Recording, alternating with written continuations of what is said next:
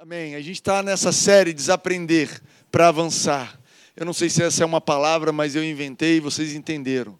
Desaprender para avançar. O, o, processo que Deus nos é, convida a participar. Um, um processo de abrir mão daquilo que você aprendeu, desaprender algumas coisas. Abrir mão de formas de viver para você descobrir e aprender formas novas. Desaprender algumas coisas é necessário. Você entende isso? Você entende que existem algumas coisas, alguma, algumas coisas na sua mochila da vida, vamos colocar assim, que você vai ter que deixar para trás para você avançar? Que existem portas que você não vai passar com a bagagem que você tem. E você escolhe, ou você vai adiante, deixando para trás aquela bagagem, ou você vai ficar aquém dessa porta para o resto da sua vida. E é, o ponto inicial é que Deus tem planos fantásticos para nós, sabe? Se você frequenta essa igreja um dia, ou se você frequenta essa igreja há quatro anos, você sabe que nós não paramos de dizer que Deus é bom. O, ponto fundamental da mensagem é que Deus é bom demais. Que Deus tem um plano a seu respeito, que Ele é fantástico. Que diferente do que talvez você foi ensinado na tua tradição religiosa, diferente do que talvez você foi ensinado na tua teus anos de igreja, ou diferente daquilo que você sente, Deus é um Deus bom. Deus, ele é um Deus que tem bons planos a seu respeito. Deus, sabe quando você tem dúvida, será que isso vem de Deus ou não vem de Deus? Você precisa fazer somente essa pergunta. Isso é uma coisa boa. O fim disso daqui é bom. Esse, isso é a atitude de alguém que é bom. Alguém que é bom faria isso comigo. E você vai identificar se é Deus que fez ou não. E nós sabemos que Deus não é só bom, ele poderia ser bom e ficar na dele, mas ele é bom e ele tem planos fantásticos a nosso respeito. Quando Deus te fez, ele planejou a sua vida. Você não é um acidente, você não é resultado de estrelas que se colidiram e apareceu você. Sem era, sem beira, sem um destino, sem uh, um motivo para viver, não. Você tem um motivo para viver. O mundo precisava de alguém igual a você. Você entende isso? Que o mundo não estaria completo sem você? Essa é a grandeza do nosso Deus. Ele fez, hoje tem, sei lá, 7 bilhões de pessoas vivas. A maior parte delas chinesas. E você olha esse monte de chinês e você acha que é tudo igual e foi feito para a mesma coisa, que é fabricar iPhone e tênis. Mas não. Deus fez cada um de nós, inclusive cada um chinês, para um propósito bem específico. E Deus tem planos maravilhosos para cada uma dessas pessoas. Timóteo, você só está dizendo isso. Não, eu acredito nisso, porque a Bíblia diz isso. A Bíblia diz isso. A Bíblia diz que antes de nós nascermos, antes de falarmos qualquer coisa, antes de qualquer pensamento, Ele já tinha planejado cada um dos nossos dias. Isso está em Salmo 139. Esse é o tipo de Deus que nós servimos. Ele é um Deus que ele sabe ser um Deus coletivo, do mundo, e o sol nasce para todo mundo e se põe para todo mundo, a chuva vem sobre todo mundo. Mas ele também sabe de ser um Deus pessoal. E eu quero te convidar a ter um relacionamento pessoal com Deus. E Deus ele é tão pessoal que ele mandou Jesus para que ele morresse por você. Sabe que se a humanidade inteira consistisse em uma pessoa e essa pessoa fosse você, Jesus ainda assim viria e morreria na cruz por você. Esse é o tanto que Deus te ama. Ele não é daquelas pessoas que faz planos e não faz nada a respeito. Deus não é daqueles que fala assim: olha, vamos combinar. Já viu esse vamos combinar?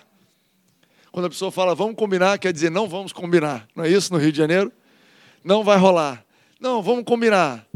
Eu também já aprendi isso. Às vezes eu fico na intenção de vamos combinar e não planejo nada.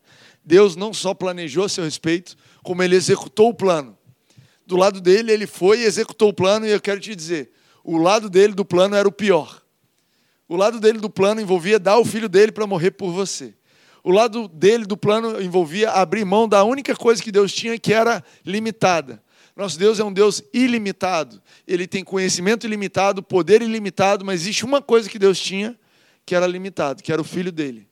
A Bíblia diz que Jesus era o seu único filho e ele deu aquilo que era limitado. Se você acha que, pô, mas vai me fazer falta. Ah, eu estou contribuindo com esse dízimo, vai me fazer falta. Vou abrir mão de um dia para ser voluntário, vai me fazer falta. Olha, abrir mão de uma hora de manhã para orar e cantar a Deus vai me fazer falta. Quero te dizer que Jesus fez muita falta para Deus. Por um tempo, Deus ficou sem Jesus do lado dele, abriu mão e falou: Jesus, vai aí na terra. Não, não do lado dele, porque Deus estava com Jesus o tempo todo, mas vocês entendem que a relação que Jesus tinha com o Pai na terra, ela era limitada, como é a nossa relação com Ele é limitada. Nós estamos numa condição humana.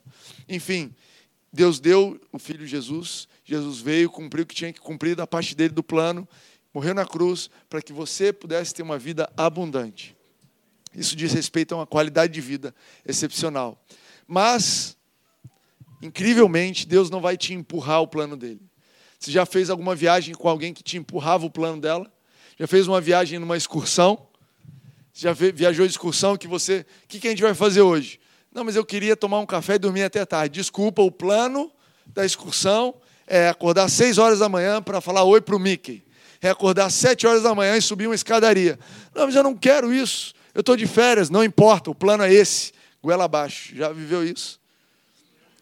Tem alguém aqui que é guia turístico, que está se identificando aqui? Não levanta a mão. Fica anônimo. Deus não é assim. Deus não enfiou goela abaixo o plano dele para você. Ele falou assim: olha, se você quiser participar do meu plano, se você quiser viver a minha vontade, então renove a sua mente. Me deixe te ensinar como viver. Não viva de acordo com os padrões desse mundo. E eu trouxe esse verso para você, para que você não se fundamente só no que eu estou te dizendo. Romanos 12, 2 diz isso: Não se amoldem ao padrão desse mundo, mas transformem-se pela renovação na sua mente, para que sejam capazes de experimentar e comprovar a boa, agradável e perfeita vontade de Deus. Sabe, o mundo que nós vemos tem um padrão. Existe um padrão, existe uma forma de pensar. Existe uma oportunidade, existe um jeito de ficar ansioso. Existe um padrão de ficar com medo. Existe um padrão de não ter coragem. Existe um padrão de ficar doente. Existe um padrão de pensar quando alguém te faz mal. Né? O padrão desse mundo de pensar quando alguém te faz mal é devolve na mesma moeda, ou no mínimo, isola essa pessoa longe de você. Esse é o padrão desse mundo. Mas se você quiser experimentar a vontade de Deus na sua vida, você vai ter que não se moldar. Essa palavra moldar, né, na NVI fala não se amoldem. Sabe o que é um molde? Já viram um molde? Molde é uma coisa dura que você joga uma massa ou alguma coisa flexível em cima dele e aí você pressiona faz muita pressão e você se amolda. Entende isso? Você entende que no molde, nessa história aqui, você não é a coisa dura, você é a coisa mole que está recebendo pressão. E você está se amoldando. Você entende que dia a dia as pessoas que você convive estão é, te pressionando para uma forma de pensar que você pode saber ou não, perceber ou não, mas você está sendo moldado todos os dias. Você está sendo pressionado. A Bíblia fala que, olha, não se ah, não se engane, as más companhias corrompem os bons costumes. A verdade é que a pessoa ou as pessoas com quem você gasta a maior parte do seu tempo, elas vão influenciar a sua vida. Essa é uma verdade bíblica. Essa é uma verdade. Com quem você convive. E aqui eu não estou advogando que você não conviva com ninguém. Eu estou advogando que você conviva com Jesus. Eu estou advogando que você conviva com o Espírito Santo, que você traga eles, traga ele para o seu ciclo de conversa, bate papo com Jesus todos os dias. Sabe, do mesmo jeito que você bate papo com o porteiro, que você passa o dia conversando com a sua colega, você passa o dia conversando com a sua mãe, ouvindo o rádio, ouvindo as notícias. Gaste tempo, dedique tempo, invista tempo convivendo com Jesus. E deixe-se moldar por ele, não pelo padrão desse mundo. E ele diz assim: transformem-se pela renovação da sua mente. Essa renovação da sua mente é o que nós estamos chamando nessa série de desaprender. Renovar a mente é desaprender. Formas de lidar, você vai desaprender. Formas de reagir, você vai desaprender. Formas de reflexo. Olha, quando a pessoa falava X, eu já respondia Y. Você vai desaprender. Por quê? Porque você vai escolher desaprender. Você vai escolher desaprender. Se tem algo que eu tenho aprendido na minha, no meu tempo de vida, eu tenho 35 anos de idade, é que ninguém convence ninguém de nada. O meu papel aqui não é te convencer de nada. Nós nos convencemos. Você entende isso? A única pessoa que pode te convencer de alguma coisa é você. Você pode se convencer. Você olha, você analisa, você escolhe se convencer daquilo. E você nessa noite está sendo convidado, convidada a se convencer a desaprender alguns, algumas formas de viver. Amém? Você está disposto a desaprender de algumas coisas? Ou você acha que você já sabe tudo? Ou você acha que o seu jeito de viver é o melhor? Ou você acha que você veio, olha, as minhas decisões, eu sou fantástico, eu sou demais, eu tenho um processo decisório assim incrível, eu sou praticamente uma sumidade e as minhas decisões me levaram uma vida demais. Se você é assim, a gente precisa conversar no final do culto. Ou você vai orar por mim, ou a gente vai descobrir que você está mentindo, alguma coisa vai rolar, porque eu não conheço ninguém que, pela sua própria forma de decidir, não precise desaprender algumas coisas e aprender com Jesus a avançar. Amém? Uh, a Bíblia fala que nós somos nova criatura. E esse processo de desaprender, ele depende de você entender isso. A Bíblia nos ensina que nós somos nova criatura. Que a partir do momento que você aceita Jesus e recebe Ele como seu Senhor, que é uma coisa bizarra, sim, você vira crente. É horrível essa parte, esse termo. Dá para ser cristão sem ser crente? Não. Você é crente. Anota aí na sua mão, você é crente. Eu sou crente, virei crente, irmão. Ah, eu não queria. É. Você vai mudar a definição do que é ser crente, amém? Se crente era ser chato, você vai mudar essa definição aí. É por isso que a gente faz pool party. Tentando mudar o que significa ser crente. Se você quiser uma vigília, você vai ter que procurar outra igreja. A gente faz pool party aqui. E nada contra as vigílias. Mas você, quando aceitou Jesus, você entregou sua vida para Jesus, você se tornou uma nova criatura. Olha o que a Bíblia diz. 2 Coríntios 5,17 diz assim: Assim que, se alguém está em Cristo, nova criatura é. As coisas velhas já passaram, eis que tudo se fez novo. Sabe, esse aqui é um verso muito bom para você decorar. Esse é um verso muito bom para você declarar a respeito de você. Sabe quando você estiver no meio daquela rotina que você está se, se vendo repetir os mesmos erros, lá para segunda-feira, terça, quarta. Sabe, domingo é muito bom, domingo à noite é muito fácil ser nova criatura. Você vem aqui, o Lucas com o Renato, com o Romeu, com a Isabela cantam e você se sente nova criatura e você exalta Deus, aleluia. As coisas velhas ficaram para trás e você já está quase se inscrevendo na pool party e você adota uma criança e você se sente nova criatura. Mas segunda-feira é outra coisa. Segunda-feira, segunda-feira você é desafiado à coisa do as coisas velhas já passaram. Será que elas passaram? E as coisas velhas vêm bater na porta. Oi, tudo bem? Eu sou o seu velho temperamento. Oi, tudo bem? Eu sou o seu velha forma de falar. Oi, tudo bem? Eu sou sua velha forma de pensar. Eu sou o pessimismo que vivia abraçado com você. Lembra de mim? Seu. É, como é chama? Animal de estimação. Seu pet favorito pessimismo. Você dormia comigo, acordava comigo, não lembra da gente? Pô, a gente teve tantos verões juntos, te almoçava junto, você saía do trabalho e era pessimismo, você já reclamava. Não lembra que a primeira palavra que você falava de manhã era um palavrão? Era eu, eu e você. Estou imaginando uma cena da Disney, sabe? E o pessimismo assim, cara, e você, você dizer, olha, desculpa pessimismo, as coisas velhas ficaram para trás. Eu sou uma nova criatura. Sabe, eu morri com Cristo. No dia que eu recebi Jesus, eu estava dizendo que com Cristo eu morri para as coisas velhas. Infelizmente, aquela história de amor acabou. E acabou triste porque eu morri. E agora eu sou nascido de novo, eu sou uma pessoa nova.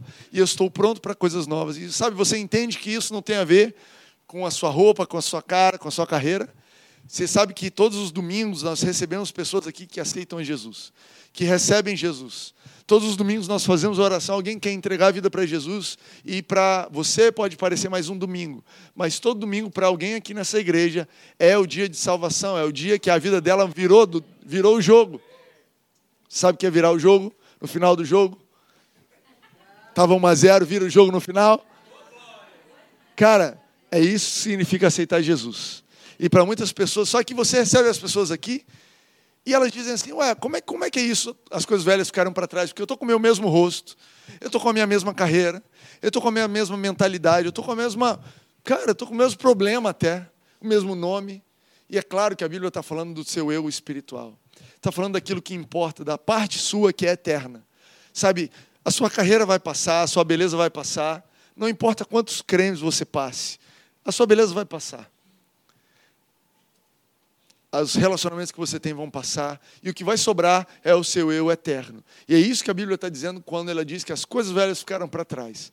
Você nasce de novo, e dentro de você nasce um espírito novo, um coração perfeito. Deus muda o seu coração. Essa é a beleza da obra de Jesus na cruz, que ele não te dá regras para te mudar de fora para dentro, ele te dá um coração novo para te mudar de dentro para fora.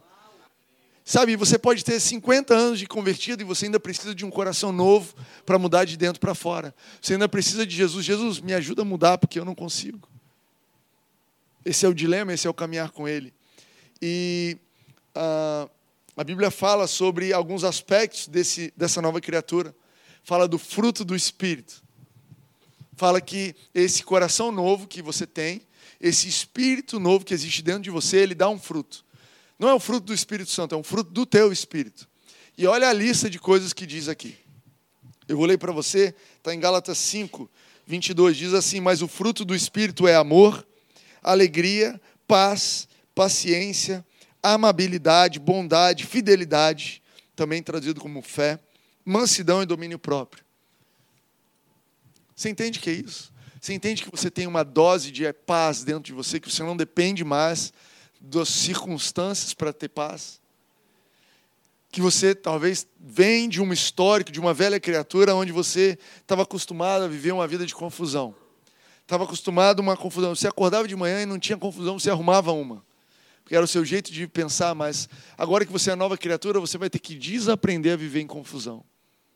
Você vai desaprender a viver uma vida angustiada, sob pressão. E você vai avançar para uma vida de paz uma paz que ela excede o entendimento, que ela não está ligada à promoção, não está ligada a você estar tá ficando mais bonito, não está ligada a você estar tá com mais dinheiro no banco, não está ligada a sua família está tudo bem, aquela sua tia rica que deixou uma herança para você, não está ligada a você estar tá bem com a sua esposa, com o seu marido, com o seu pai, com a sua namorada, com os seus amigos, não está ligada ao seu time ter ganho ou não, a paz de Deus está ligada a um fruto que flui de dentro de uma nova criatura uma nova criatura. E você vai ter que desaprender a viver em confusão. Você vai ter que desaprender aquela vida que você vivia fugindo, vivia colando uma coisa na outra para nunca ter um silêncio na sua vida. Já conheceu gente assim? Namora uma pessoa atrás da outra, faz uma coisa atrás da outra, não consegue ficar parado, por quê? Porque tem medo de parar e lidar com a solidão que tem dentro dela. Tem medo de parar e lidar com a confusão. Tem medo de parar e lidar com a constatação de que a minha vida está caindo. Então, por medo, cara, vamos acelerar. Não para, não para. Eu conheço gente assim, eu tenho amigos assim, eu já fui mais perto deles, mas, sabe, amigos que acordavam de manhã e tinham que se dopar imediatamente. Para dormir, tinham que se dopar. Seja de drogas legais ou ilegais. Por quê? Porque não tinham o fruto da paz dentro delas. Pessoas que têm que aprender, desaprender a viver desse jeito. Sabe, a gente tem testemunho aqui de, de pessoas que conheceram Jesus e começaram a frequentar essa igreja e se tornaram nova criatura e receberam Jesus dentro delas e vieram falar comigo, cara, eu amo Jesus, eu frequento essa igreja, mas eu não consigo parar de fumar maconha. Eu não consigo parar de usar drogas. Eu não consigo. E eu falei, cara, ok, ok. Cada um tem os seus problemas. Por favor, não fume aqui na igreja. A gente tem uma política de respeitar aqui a galera. Mas, enfim, uh, Ande com Jesus. Ande com Jesus. E você vai desaprender esse jeito de viver. E não deu outra. É, pouco tempo atrás, conversando com essa pessoa, eu falei: e aí, como é que está essa situação aí? Como é que está o mercado? Como é que você está indo? Ela falou: cara, eu parei alguns meses atrás, sei lá, seis, sete, oito meses atrás. Por quê? Sabe, eu descobri que o que eu procurava era uma paz que já existia em Jesus e o que Jesus tem para mim é uma onda muito melhor do que a onda que a maconha me dava. Eu desaprendi a buscar esse refúgio nesse lugar e eu aprendi a buscar o refúgio em outro lugar. Eu avancei a minha vida numa outra direção. E eu não estou aqui dizendo para você parar de fumar, eu estou dizendo para você desaprender a viver sem Jesus. E as coisas que não pertencem a Jesus, elas vão pular para fora. Entende isso? Elas não vão mais se encaixar com você. Elas não vão mais fazer parte da sua vida, não vai mais fazer sentido aquilo que você vivia. Mas sabe, ah, quando você nasce de novo, você nasce de novo um bebê. Faz sentido isso para você? Nascer bebê? Você já viu alguém que nasce adulto? Não, né? Só em filme, talvez? Benjamin Button? Não. No mundo espiritual você nasce um bebê. A Bíblia fala que nós nascemos crianças espirituais. E crianças espirituais são pessoas que são levadas ainda por um jeito de pensar que não é do espírito, mas é da carne. Mas antes disso, eu queria te mostrar que Paulo fala sobre isso. Paulo, em 1 Coríntios 13, 11, fala assim: Quando eu era menino, falava como menino, pensava como menino e raciocinava como menino. Quando me tornei homem, deixei para trás as coisas de menino. O que Paulo está dizendo é que, para cada etapa da nossa vida, existe uma forma de viver. Que existem, existem coisas de um novo convertido. Existem coisas que, quando você acaba de conhecer Jesus, são naturais. E você está apaixonado, e faz parte de você ser um novo convertido, e faz parte de você estar apaixonado por Jesus. E eu dei um exemplo de manhã, não tinha nem anotado. Você já orou com alguém que ora falando palavrão? Sabe? A pessoa ora e, o e ela começa a descobrir que o diabo é contra ela, que ela tem um inimigo, e ela manda o diabo para aquele lugar. E, cara, você não sabe se fala amém, se você fala tá amarrado, você não sabe como lidar. Cara, é isso aí. O diabo está derrotado. Do jeito que for. O que, que isso tem a ver? Um jeito de quem está aprendendo. Entende isso? Entende que você não nasce de novo aprendendo a orar? Você não nasce de novo, você não se converte no dia seguinte, você já sabe orar. Você está lidando com a situação e você tem um vocabulário, você tem um jeito de falar. E tudo bem, são coisas de menino mas viva o teu momento de convertido, novo convertido intensamente, para que você possa amadurecer, sabe, um bom menino, um menino saudável, ele se torna um homem. Concorda comigo? Não existe a história da terra do nunca. Olha, um bom menino fica menino para sempre. Uma boa criança, uma criança saudável, ela cresce, ela amadurece. E sabe, uma das mentiras que nós vivemos no nosso tempo é a mentira que diz que você não pode ser feliz no momento que você está da vida. Que diz que você, quando você tem 14 anos de idade, o que você precisa é ter 18. E você precisa falsificar a sua identidade, e você precisa assistir filme para quem tem mais de 18 anos de idade, que você precisa é, entrar na boate que é para quem tem mais de 18 anos de idade. E é uma mentira, porque não te deixa usufruir dos benefícios de quem tem 12, quem tem 14. Sabe? Daí, quando o camarada cresce, tem 30 anos de idade, adivinha o que ele quer? Viver como se tivesse 12, 14. Não é isso? Quer dormir até tarde. Ele quer que a mãe dele dá mesada para ele ou para ela. Ele quer viver virando a noite jogando videogame, mas ele tem 30 anos de idade. Cara, não dá mais. E essa é uma mentira que o diabo tem feito, sabe, com os cristãos e os não, não cristãos, dizendo assim: olha, você não pode viver a sua idade. Você é nova, você tem que ficar de olho nos caras mais velhos. Você é mais velha, você tem que ficar de olho nos caras mais novos. Ah, você está velha, olha, você ah, tenta fazer o máximo de cirurgia plástica para parecer nova. Você que está nova, olha, tenta parecer cool e, e, e, super intelectual e nada a ver esse pessoal chato e vai tentar bater um papo muito cabeça. Esse é o mundo que a gente vive. Te impede de desfrutar mas se você viver cada etapa da sua vida bem vivido, você vai estar pronto para deixar para trás as coisas que precisam ficar para trás, entende? Se você, quando tem 18 anos de idade, acorda tarde, joga videogame para caramba, estuda, passa no colégio, ganha a tua mesada e namora a sua namoradinha, ótimo. Quando você fizer 18, você vai estar pronto para deixar para trás o videogame. Amém? A gente fala de maconha, a gente fala de videogame também. A gente está falando da coisa toda está falando do espectro completo. Se você está aqui orando para Deus te libertar do videogame, amém, irmão. Deus é poderoso. Esse é o nosso Deus. Mas o fato, o ponto principal dessa história é deixar para trás as coisas que não convêm. Sabe, esse camarada aqui, ele teve que desaprender as coisas de menino. Desaprender. Sabe como um menino reage?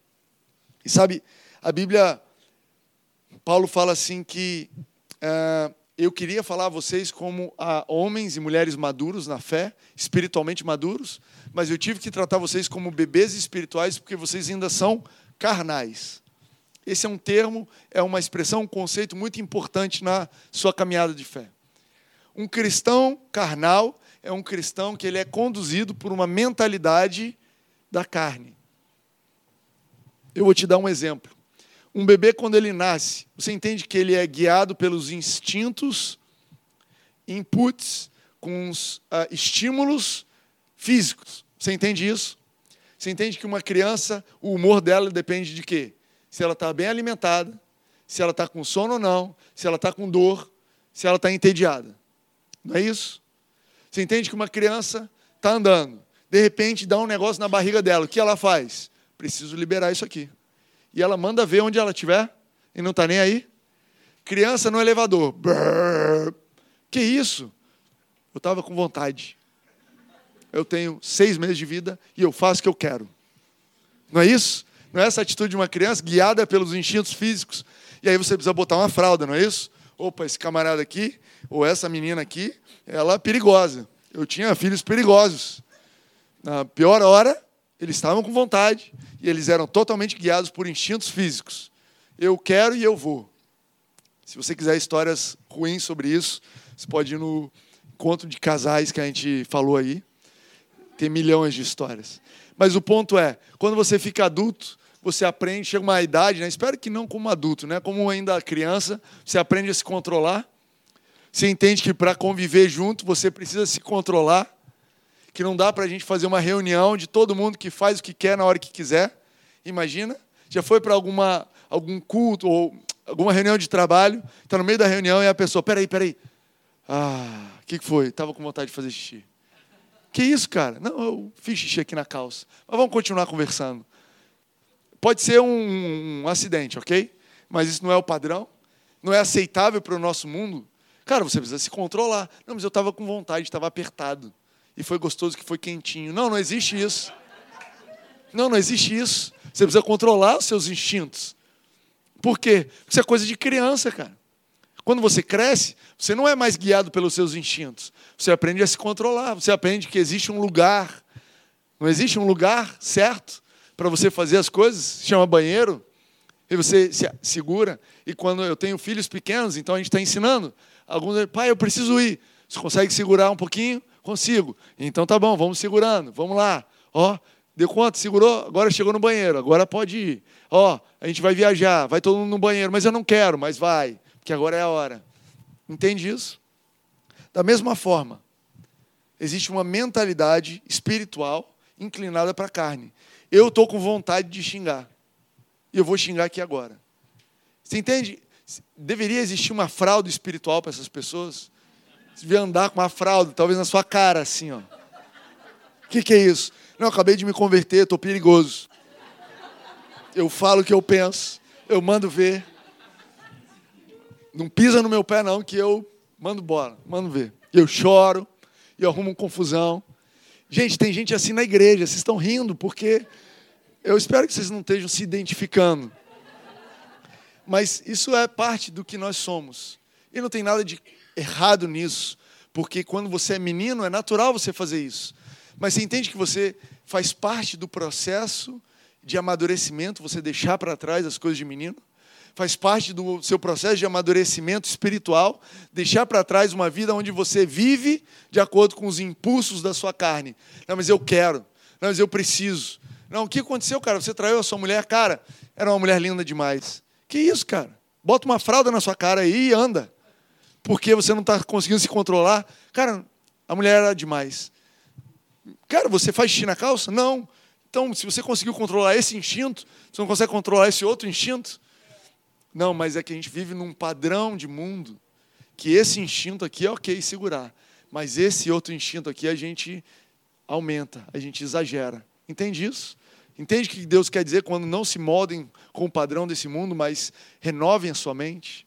Entende que a Bíblia quer dizer quando ela diz assim, sabe, desaprenda para avançar, desaprenda o padrão. Amém para isso aí? Eu vou ler um último verso que eu trouxe para vocês, que diz assim, uh, 1 Coríntios 3, 1 a 3, se você quiser depois decorar. Aliás, vou ler 1 Pedro 2. Diz assim: Como crianças recém-nascidas, desejem de coração o leite espiritual puro. Desejem de coração o leite espiritual puro, para que por meio dele cresçam para a salvação, agora que provaram que o Senhor é bom. Sabe, a forma como nós avançamos e amadurecemos é desejando de coração. Essa é a, o aspecto da fé que não é intuitivo. Sabe, quando você é uma criança, é natural que os anos vão passando e você cresça. Mas como um cristão, não são os, não são os anos de cristão que te fazem um cristão maduro. O que te faz crescer na fé é um coração que deseja o leite espiritual puro da palavra o leite da palavra, o alimento sólido, um coração que deseja. Você entende que eu não consigo te fazer amadurecer? Você pode frequentar essa igreja há 50 anos. Eu te garanto, essa igreja ainda vai estar aqui daqui a 50 anos. Não aqui nesse hotel, mas aqui nesse bairro.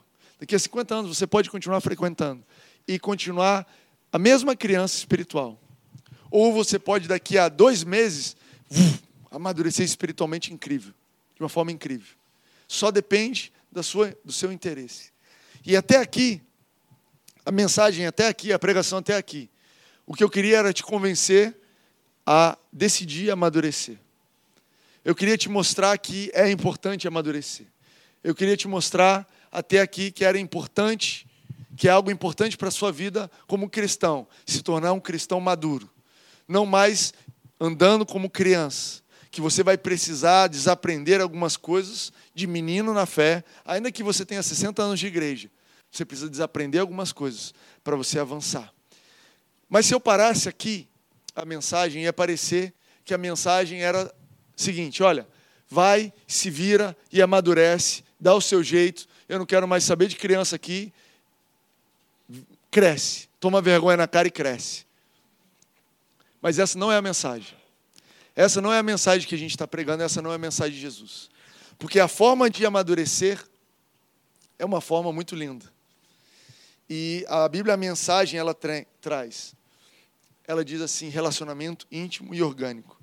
Você já percebeu que um bebê ele não amadurece sozinho, que ele tem ajuda? Se você está decidido a amadurecer, eu quero te dizer que você tem ajuda para amadurecer.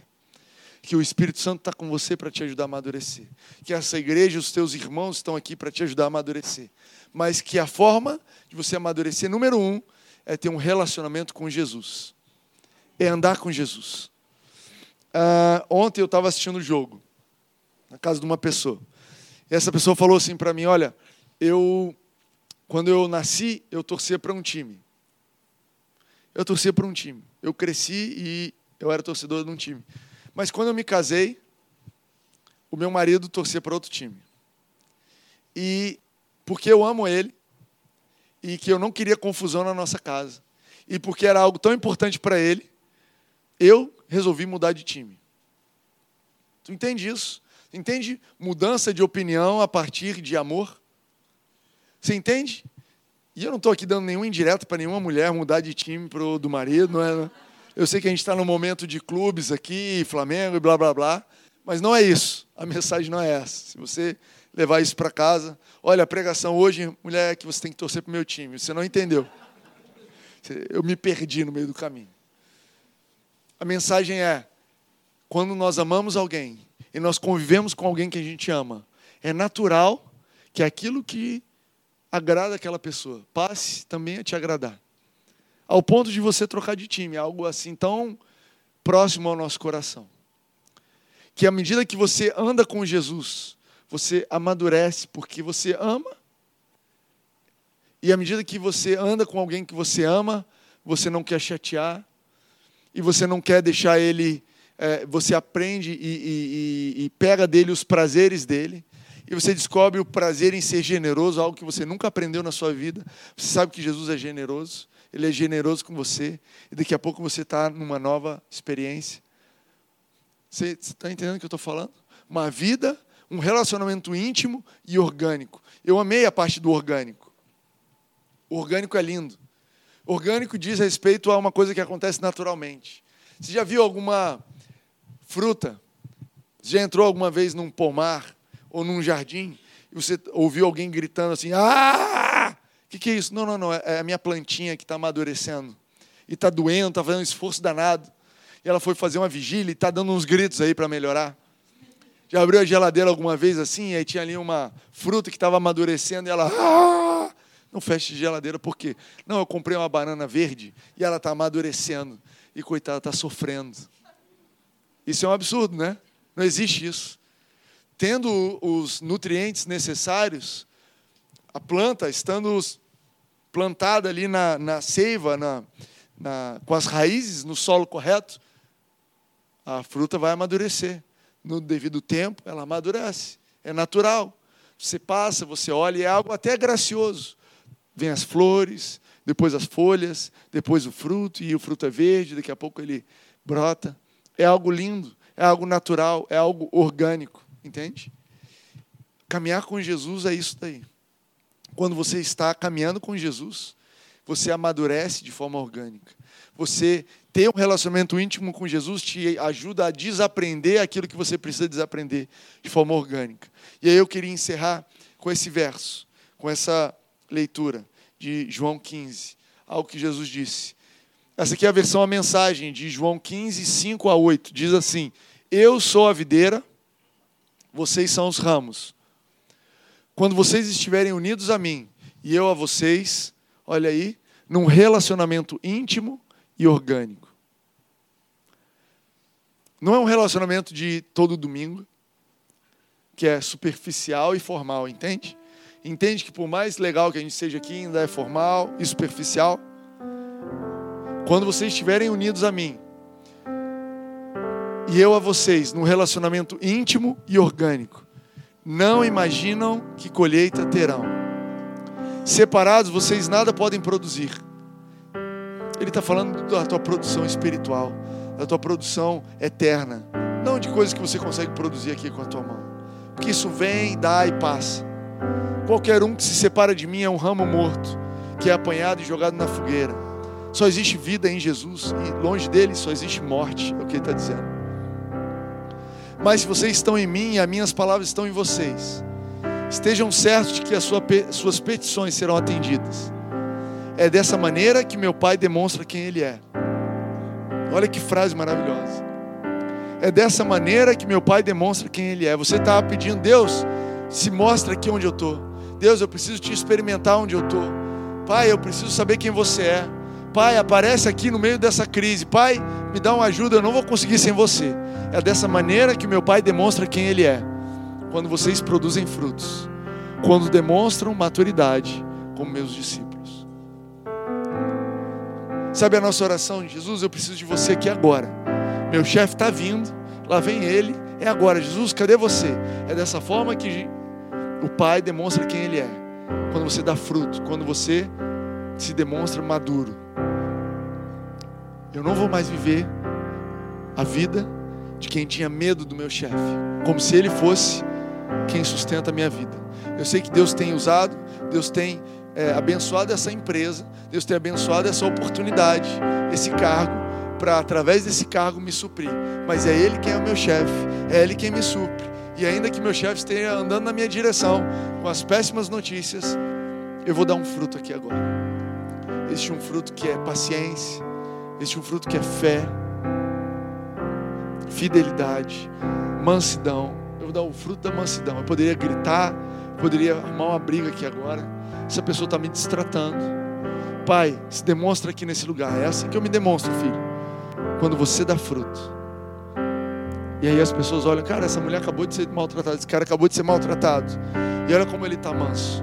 Olha como ele respondeu bem. Olha como ele foi sábio. Olha como ele respondeu em outra medida o que a pessoa deu para ela, a matéria-prima que deram para ele era para ele devolver de volta um míssil mas ele não deu fruto a partir daquela matéria-prima. Essa pessoa reagiu, eu acho que ela estava se alimentando de outra matéria-prima, porque a reação, o amor que eu vi naqueles olhos, a paz, a alegria com que ela respondeu, o respeito, a consideração com que ele respondeu a essa situação, a fé que essa pessoa respondeu diante de tanta pressão, cara, só pode ser Deus, só pode ser Deus as pessoas à sua volta vão começar a reconhecer Deus na sua vida. Cara, só pode ser Deus. A gente é pressionado e todo mundo se molda ao padrão desse mundo. Sabe, pressionado, todo mundo fala mal. Quando as coisas acontecem, todo mundo vai fofocar e você continua defendendo esse camarada que te persegue. Da onde está vendo isso? Cara, eu desaprendi a reagir desse jeito. Eu desaprendi a viver desse jeito onde toma lá da cá. Eu desaprendi a viver de acordo com os impulsos da minha carne. Eu desaprendi a viver uma vida onde eu não tenho domínio próprio. Eu aprendi que existe um Deus que cuida de mim. Eu aprendi que eu posso ser maduro. Eu aprendi que eu posso deixar para trás as coisas de menino e avançar para as coisas de homem maduro. E essas coisas de homem maduro, elas incluem responder essa situação de uma forma diferente.